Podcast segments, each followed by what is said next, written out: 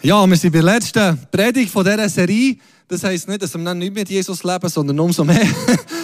aber, aber von dieser Serie über das Blut von Jesus gefühlt ist es viel zu wenig lang gewesen. Ich habe das Gefühl, wir können da noch viel mehr ähm, darüber äh, äh, entdecken. Aber jetzt ähm, haben wir heute die letzte und ihr dürft euch darauf, äh, dürfen darauf freuen, was drin versteckt ist. Heute geht es um Heiligkeit. Und, und die Heiligkeit von Gott, die irgendwie in uns widerspiegelt wird. Was für ein sensationeller Gedanke. Wir haben heute ein bisschen auf die Schlichung gehen. Bevor wir das machen, tun wir nochmal die fünf Punkte zusammen bekennen. Die, die weiss, stehen wir doch zusammen auf und lesen es zusammen. Im ersten habe ich es Berndeutsch probiert zu machen, aber es gibt ein Genuss, darum tun wir das Hochdeutsch lesen. Durch das Blut von Jesus bin ich befreit von der Macht des Feindes. Durch das Blut von Jesus wurden mir alle meine Sünden vergeben. Durch das Blut von Jesus bin ich rein und habe Zutritt in Gottes Gegenwart. Durch das Blut von Jesus bin ich gerecht gemacht vor Gott. Durch das Blut von Jesus bin ich geheiligt und lebe durch ihn als Überwinder. Amen. Ihr dürft wieder sitzen. Ich finde das hat Kraft und ich wünsche mir und hoffe, dass das nicht ein Bekenntnis ist, das wir jetzt fünf Wochen gemacht und vergessen es wieder, sondern dass es etwas ist, das unser Leben begleitet. Es ist so Kraft da drinnen, wenn wir das bekennen. Es kommt am Schluss vor der Predigt nochmal. Heiligkeit. Heiligkeit ist so ein grosser Begriff. Und ich habe eine Geschichte gefunden vom Isaac Newton. Das ist im ersten Gottesdienst habe ich gesagt, das ist der Erfinder von Schwerkraft. Dann ist jemand zu mir gekommen und hat gesagt, nein, nein, Gott ist der Erfinder von Schwerkraft. Das ist, einfach, das ist echt der Mensch, was hat erlegt, wie das Ding funktioniert. Genau. Aber der, der hat wollen, äh, noch etwas anderes herausfinden und hat gedacht, ich bin noch besonders schlau und hat gedacht, ich tue mal einen Selbstversuch machen, hat einen Spiegel am Boden gelegt, die Sonne reinspiegeln und hat auf den Spiegel geschaut, wo die Sonne Licht drinnen gespiegelt wird. Und hat gedacht, ich schaue mal, was mit meinen Augen passiert. Und nach einem Moment hat er gedacht, das ist ungesund und ist dann drei Tage blind gewesen. Und wir alle denken, Isaac Newton, das hätten wir dir können sagen Also, Wissenschaftler, also, wie auch immer. er hat das gemacht, und wenn er bisschen länger hat er reingeschaut, wäre er wahrscheinlich für immer erblindet. Weil unser Auge, unsere Netzhaut, kann Sonnenlicht, direkt Sonnenlicht nicht ertragen. Die ist einfach, die ist einfach zu stark. Die, die ist einfach, die leuchtet, das zündet, das ist so weit weg, aber das macht unsere Augen kaputt, wenn wir direkt reinschauen. Das, das sage ich unseren Kindern, schaut dich nicht in die Sonne, aber eigentlich musst du es niemandem sagen, weil das merkst du von selber, wenn du genug lang reinschaust, dass du dann nur noch Sonne siehst. Aber der Isaac Newton hat das nicht gebückt. Oder zu spät. Und mit der Sonne und uns Menschen ist ein wie der Vergleich von Gottes Heiligkeit. Gott ist so heilig. Gott ist so anders. Gott ist so in einer anderen Dimension. Und der Mensch in seiner Fehlerhaftigkeit kann in seiner Gegenwart nicht sein. Das, das verbratet uns. Das, das, das ist einfach, das geht einfach nicht. Ob schon der Mensch am Anfang für das geschaffen wurde, aber da ist etwas dazwischen gekommen. Und darum ist es so eine Diskrepanz zwischen Gottes Heiligkeit und unserer fehlerhaften Natur. Und Heiligkeit ist in der Bibel ein wichtiger, zentraler Begriff. Ihr seht hier, wie oft dass das wo vorkommt. In der ganzen Bibel wird ungefähr 1300 Mal der Begriff heilig in verschiedenen Formen verwendet. Das ist pro Kapitel in der Bibel ungefähr eine Erwähnung. Es gibt natürlich gewisse Schwergewichte, so im dritten Mose, ihr seht, so zweiten, dritten, vierten Mose ist sehr viel. Und dann in den Psalmen, bei den Propheten, Jesaja, Hesekiel, Daniel. Und dann ist es im Moment so ein bisschen ruhiger. Und dann der Lukas, also eigentlich ähm, nicht Jude, ist noch spannend, dass der sehr oft heilig braucht. Und dann im Römerbrief kommt so wieder, in den Briefen immer wieder, Epheser, Hebräer sehr oft, Offenbarung. Und es hat wie zwei Ausdrücke. Das eine ist Gottes Art beschrieben und das andere ist das, was Gott mit uns und in uns macht. Und Heiligkeit beschreibt eigentlich einfach Gottes Wesen, Gottes so viel größere Art und sein Glanz, seine Macht, seine Herrlichkeit. Aber technisch gesehen, der Begriff von Wortwurzel her, heisst eigentlich abgesondert. Aus dem Normalen raus und einfach in einer anderen Dimension. So wie die Sonne anders ist als jede Taschenlampe, die wir hier haben. Es ist einfach bisschen mehr Licht, viel mehr Licht. Und eigentlich heisst heilig technisch gesehen einfach abgesondert. Und Gott ist in einer anderen Dimension, ist abgesondert von uns Menschen. Das ist eigentlich Heiligkeit beschrieben.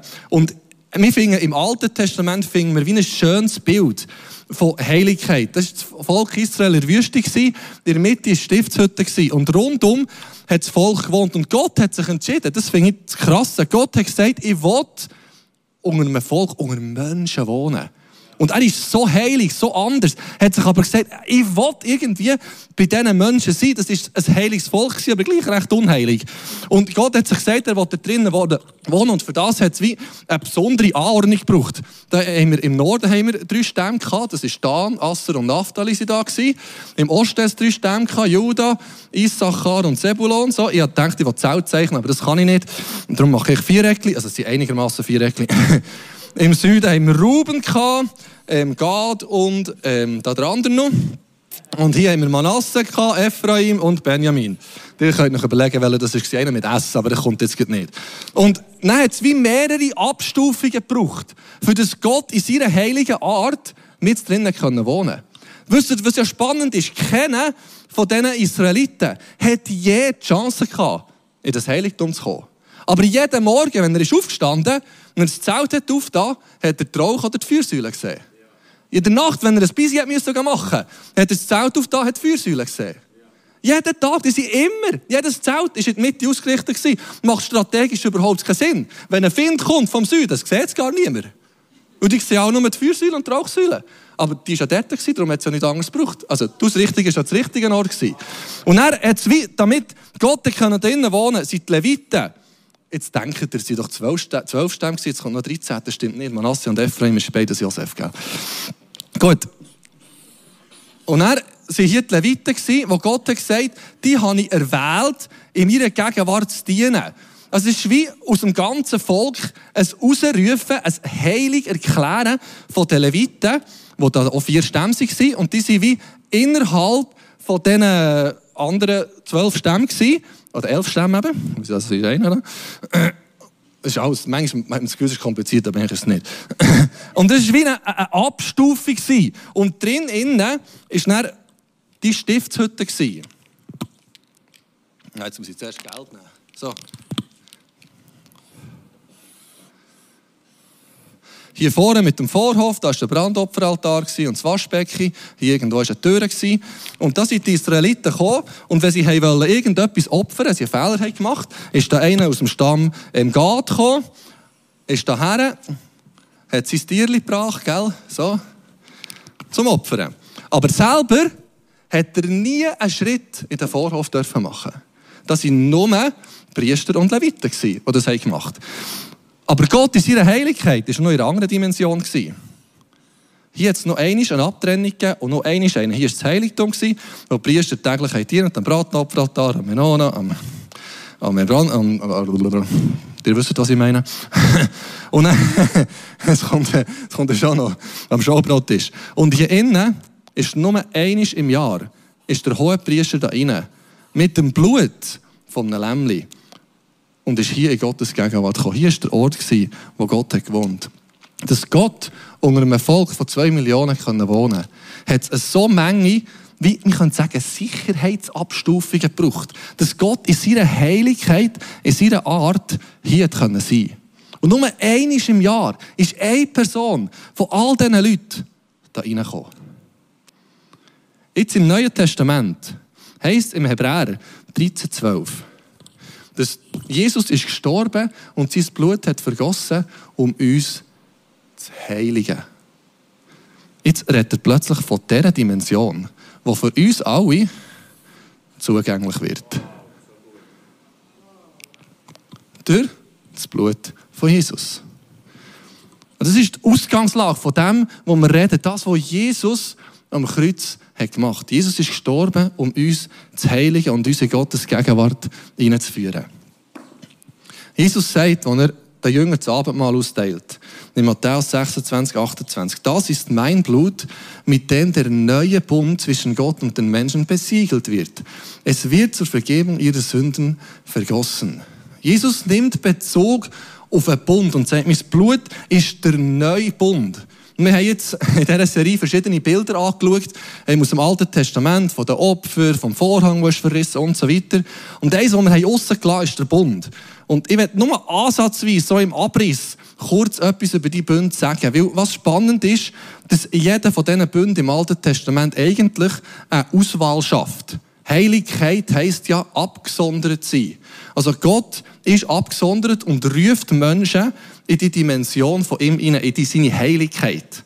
Und ich schon ganz am Anfang beim Schöpfungsbund müssen noch mal über, überlegen, Gott schafft ähm, Fische und Vögel und Tiere und Menschen. Als Mann und als Frau. Und sagt dann, die Menschen berufen ich, aus allen Lebewesen heraus Gemeinschaft mit mir zu haben. Also ist eine Auswahl. Gott hat sich etwas dabei überlegt. Und er hat gesagt, der Mensch ist berufen, aus allen anderen Lebewesen Gemeinschaft mit Gott zu haben. Und dann beim Noah kommt der Noah und dann sagt Gott, es ist ihm verleidet mit diesen Menschen, die er gemacht hat, weil sie nicht das gemacht haben, was er hat gedacht, sie machen es. Also eigentlich recht eine krasse Geschichte. Und Gott macht wieder eine Auswahl. Menschen, die nicht mehr nach Gott fragen, sagen, da ist aber noch der Noah.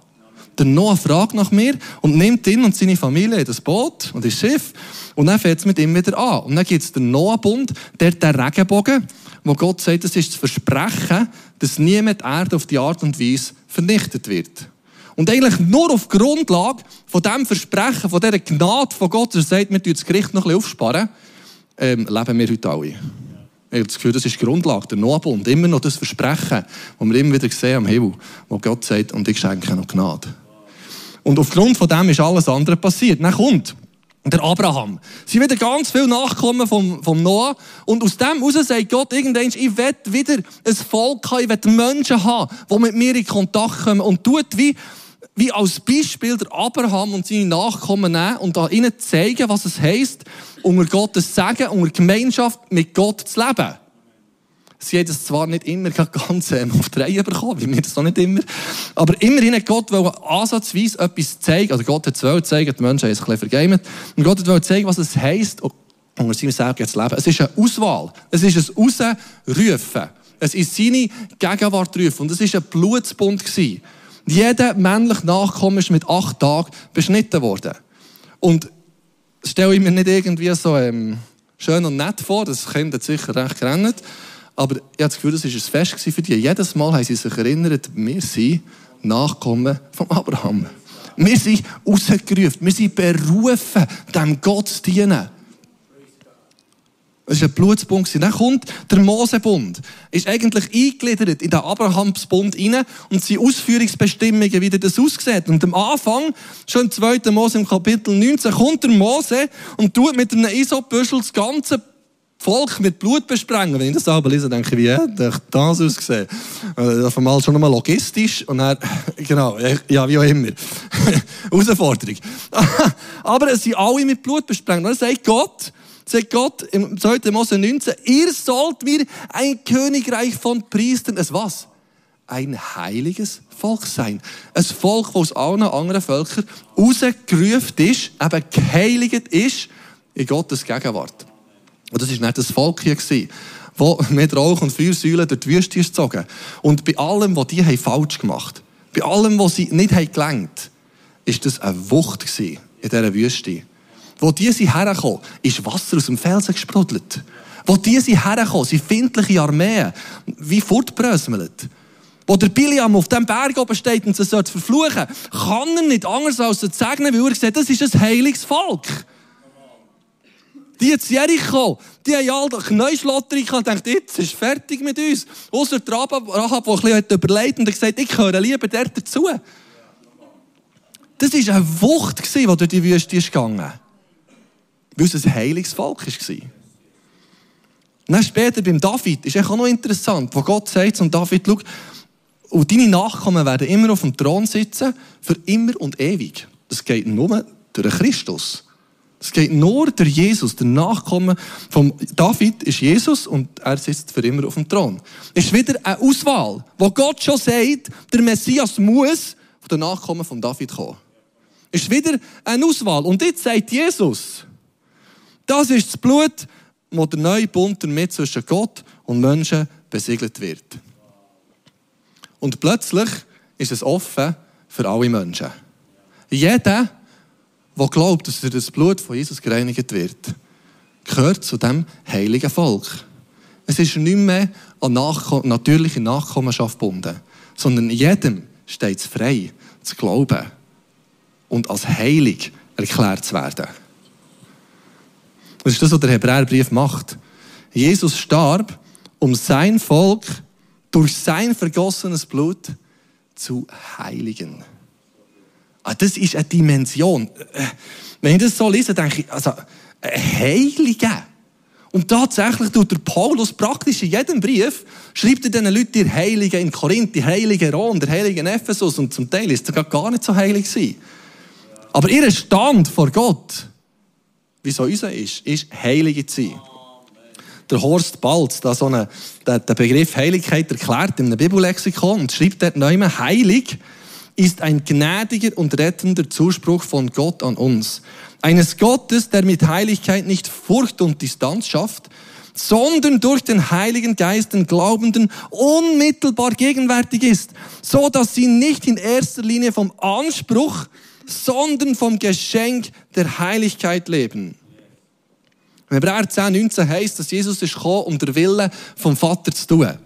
Und dann im Vers 10 heißt, nach diesem Willen sind wir geheiligt ein für allemal durch das Opfer des Leibes Jesu Christi.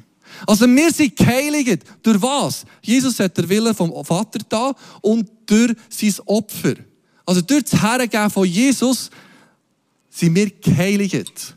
Und geheiligt, hier ist spannend, dass das Wort im Perfekt steht. Und das heißt eigentlich so viel. Es ist eine Handlung, die in der Vergangenheit hat stattgefunden, aber für heute relevant ist. Jesus ist ein für alle Mal gestorben und auferstanden, für uns zu heiligen. Und ich habe das gedacht, ich tue das so mit Schwämmen darstellen. Ähm, wir alle haben immer wieder mal mit Schwimmen zu tun, oder? Ähm, wer hat die letzten zwei Wochen nie einen Schwumm mit den Fingern gehabt?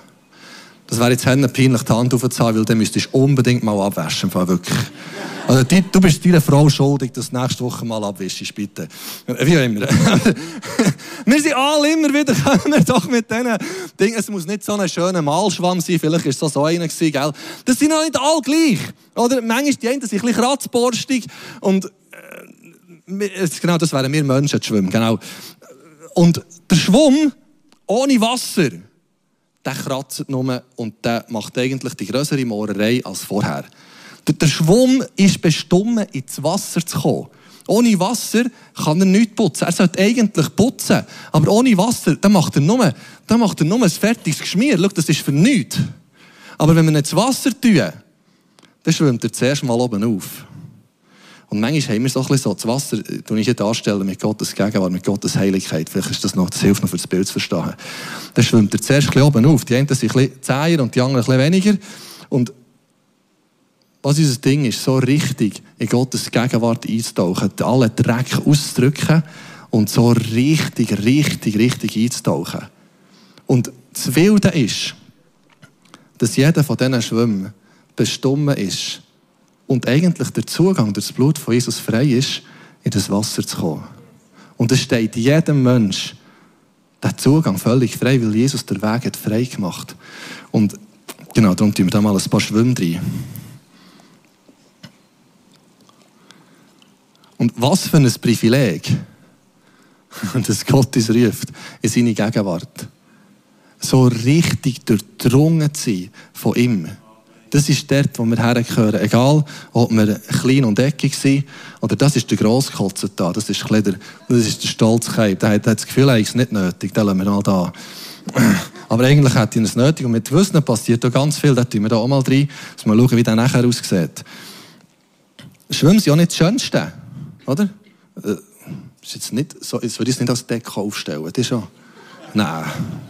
Also ich stelle eh nicht viel Deko auf, dass jemand, der viel begabter ist. Aber, aber der Schwamm muss ins Wasser. Und dort gehört er her. Und das Spannende ist mit Heiligkeit, dass Heiligkeit sowohl Zuspruch ist von Gott, wie auch Anspruch. Es macht auch etwas mit uns. Der Hebräerbrief tut wie kein anderer Brief im Neuen Testament das Blut von Jesus und die Kraft vom Opfer von Jesus darstellen. Und zeichnet so ein schönes Bild, was mit uns ist passiert, dass wir eben in die Heiligkeit Gottes so richtig eingetaucht sind. Aber der Hebräerbrief tut hier wahrscheinlich wie fast kein anderer Brief die Schärfe von Nachfolge aufzeigen was es, was es, das macht etwas mit uns, in der Gegenwart Gottes zu sein, das Privileg zu haben, dürfen einzutauchen in seine Heiligkeit. Und ich habe nur ein Beispiel für genommen, das ist noch ein harmloses, aber ein spannendes. Ganz am Schluss vom Brief tut der Paulus abschließen und schreibt im, im Vers 20 vom 13. Kapitel, Möge Gott, von dem aller Friede kommt, euch helfen, in jeder Hinsicht das Gute zu tun und seinen Willen zu erfüllen, also heilig zu leben. Er hat unseren Herrn Jesus Christus von den Toten auferweckt. Ihn, durch dessen Blut der neue und ewig gültige Bund geschlossen wurde, ihn hat er zum wahren Hirten seiner Herde gemacht. Jesus Christus wird euch die Kraft geben, das zu tun, was Gott gefällt.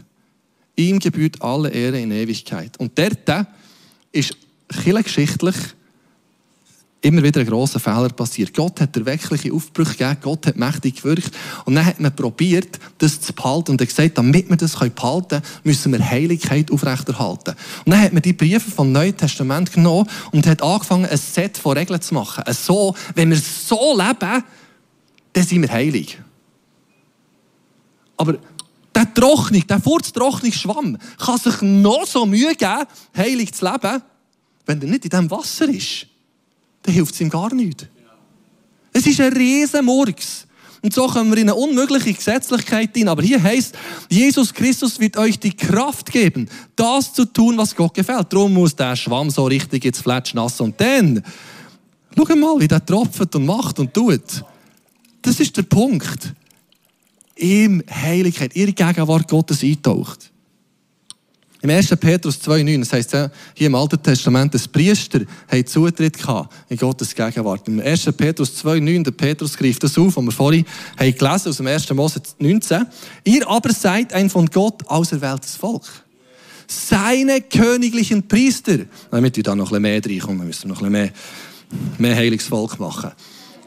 Ihr gehört ganz zu ihm und seid sein Eigentum. Deshalb sollt ihr die großen Taten Gottes verkünden, der euch aus der Finsternis befreit und in sein wunderbares Licht geführt hat. Also wir sehen etwas wirklich sensationelles. Heiligkeit ist ein Zuspruch von Gott an uns. Das ist unser Stand. Aber das macht etwas mit uns. Wie wir im Hebräer gelesen, es führt zu einem heiligen Leben. Und hier, es führt dazu, dass wir die grossen Taten von ihm verkünden. Heiligkeit macht etwas mit uns. Es ist nicht nur ein Zustand, sondern es ist auch etwas Lebenserfüllendes. Und der Schwamm hier, der kann hier noch lange Party haben mit seinen Freunden im Wasser und es ganz gut haben. Aber was er eigentlich bestimmen ist, ist ein bisschen Wasser zu verteilen. Gell, es ist, nee, das ist schön, gell. Es fühlt sich mega angenehm an, so einen nassen Schwanz zu bekommen, gell. Aber, wer hat Weg gesagt? Wer will einen? Hier. ich bin in einer super Position. Das sind, das sind die besten Wasserschlachten. Das ist, wenn du den grossen Schlauch in den Fingern hast und alle anderen nur so kleine Wasserpistolen. Das fängt mega. aber gleich ist es ein gutes Bild. In diesem ganzen Raum, vielleicht hat es ein paar Wasserflaschen, aber alles andere ist furztrocken. Es ist so. Das ist die einzige Wasserquelle hier in Ost. Vielleicht haben wir noch ein paar Wasserflaschen.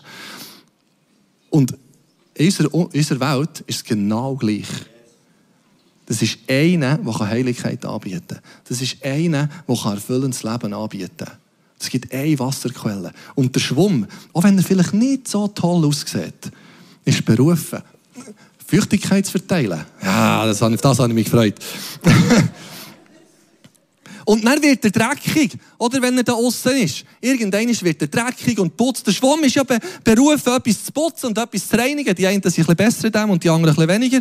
Und, und einfach etwas zu bewegen. Aber dann wird er dreckig. Wo muss er her?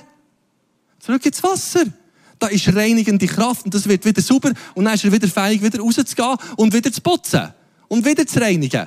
Und das heißt sogar im Hebräerbrief. Das ist eine von diesen Ermahnungen im Hebräerbrief, was heißt, lasst uns aufeinander achten. Wir wollen uns zu gegenseitiger Liebe ermutigen und einander anspornen, Gutes zu tun. Versäumt, das ist übrigens heute Tagesvers auf YouVersion, versäumt nicht die Zusammenkünfte eurer Gemeinde, wie es sich einige angewöhnt haben. Nämlich, kommt zurück hier ins Wasser.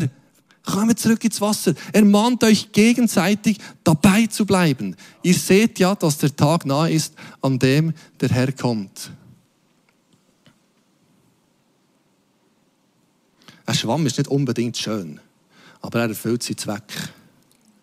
Und vielleicht ist das ein Bild, das wir mitnehmen können. Neben mir eine Wasserschlacht hier. Wenn wir das nächste Mal irgendetwas putzen und sagen, ich will wie ein Schwamm, ich will wie ein Schwamm, voll sein von Gottes Gegenwart, von seiner Heiligkeit und egal wo ich bin, Menschen etwas von diesem Wasser mitgeben. Menschen zeigen, was es heisst, in seiner Gegenwart zu leben. Und ein Vers, wo wir fast nicht drum herumkommen, ist in Offenbarung 12, 11, wo es heisst, und sie haben ihn überwunden durch des Lammes Blut und, und das Wort ihres Zeugnisses und haben ihr Leben nicht geliebt bis hin zum Tod.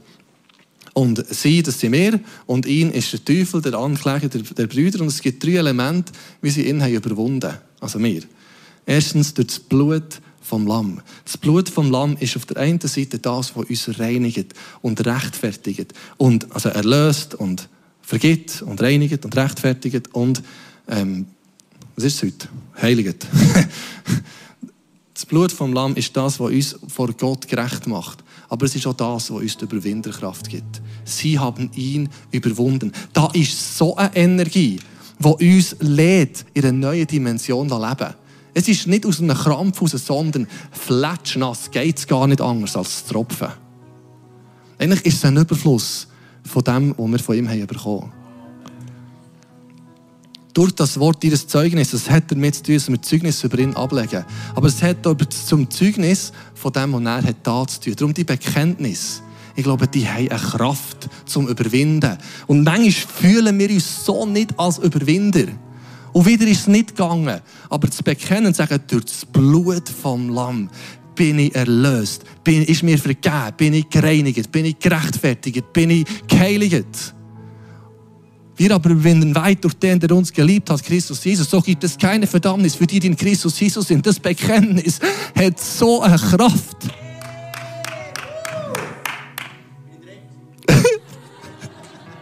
Immerhin einen. Und er heißt, und sie haben ihr Leben nicht geliebt bis in den Tod. Und da denken wir, das ist sicher, das ist sicher Märtyrer gemeint, dass ich bin da nicht betroffen. Im Moment glaube ich schon nicht so. Aber es hat mit der inneren Haltung zu tun. Und ja, dort sind Märtyrer gemeint, aber es ist auch an uns gerichtet. Es hat mit einer Haltung zu tun. Einer, der reich ist, beschenkt worden. Wir haben die Geschichte gehört von dem, von dem Kind, das gerettet wird. Und das ist so ein Bedürfnis, den Spender lernen zu kennen. Das geht nicht wegen Datensicherheit und weiss auch nicht was, Schutz von beiden Seiten. Aber es ist so ein Bedürfnis da, einfach Merci zu sagen. Und da ist einer, der hat uns gerettet. Der hat uns, der hat uns erlöst. Und es ist Ausdruck von unserem Leben zu sagen, dem verschreibe ich mich. Dem gebe ich mich her. Und das ist auch nicht etwas, was Johannes hat erfunden hat. Das ist eine der wenigen Aussagen, die in allen vier Evangelien praktisch identisch vorkommt. Ich lese es hier aus dem Matthäus 16, 25, wo Jesus sagt, denn wer sein Leben retten will, wird es verlieren. Wer aber sein Leben um meinetwillen verliert, wird es finden.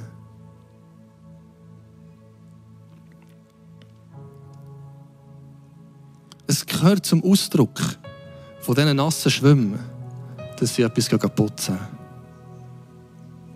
Dass sie ihre Leben hergeben für den, der sie gereinigt hat. Wir nehmen jetzt nochmal zusammen das Abendmahl und beim Abendmahl haben wir die letzten fünf Mal eigentlich immer das Blut, die letzten vier Mal immer das Blut betont. Und es ist durch das Blut von Jesus, wo wir gereinigt sind. Aber ich werde heute ganz kurz etwas über den Lieb sagen. Weil in dieser Dynamik ist so entscheidend das, was Jesus gemacht hat. Jesus sagt im Lukas 22, Vers 19, und er den Jüngern das Abendmahl austeilt, sagt er, dies ist mein Leib, der für euch gegeben wird. Schau, Jesus verlangt nichts von uns, was er nicht dafür hat zahlt. Jesus hat sein Leben gegeben. Er hat gesagt, das ist mein Leib, das verbrochen wird. Damit wir das Leben haben. Die Kraft zum Überwinden kommt nicht aus einer, aus einer Anstrengung, aus irgendeiner besonderen Heiligkeit, sondern kommt darin. Sein Leben, das in uns ist. Seine Überwinderkraft, die in uns ist. Und ich werde an dieser Stelle wie Türen auftun für die, die sagen, ja, ich, ich will Teil von dem werden. Mein Leben soll Sinn bekommen. Ich will in das Wasser eintauchen. Und ein ganz einfaches Gebet, und du kannst mitbeten. Es wird vorne eingeleuchtet. Jesus, kannst du mit mir mitbeten? Jesus, ich komme zu dir. Bitte vergib mir all meine Fehler. Komm doch jetzt in mein Herz. Bist du mein Gott, ich will dir nachfolgen. Ich glaube an dich und erfülle mich mit dem Heiligen Geist. Und Jesus, ich danke dir, dass du dein Leben hast gegeben für uns. Jesus, dir hat es alles gekostet, um uns alles zu geben. Zutritt zu geben, mit ins Allerheiligste, mit in deine Gegenwart. Und Jesus, lass uns heute Morgen mit dem Abendmahl nehmen. Herr, neue Dankbarkeit lass, lass spüren, lass warnen, dir gegenüber und gleichzeitig ein Hingaben und sagen, Jesus, dir gebe ich mir her. Du hast alles gegeben für mich. Ich will dir mein Leben geben. Amen.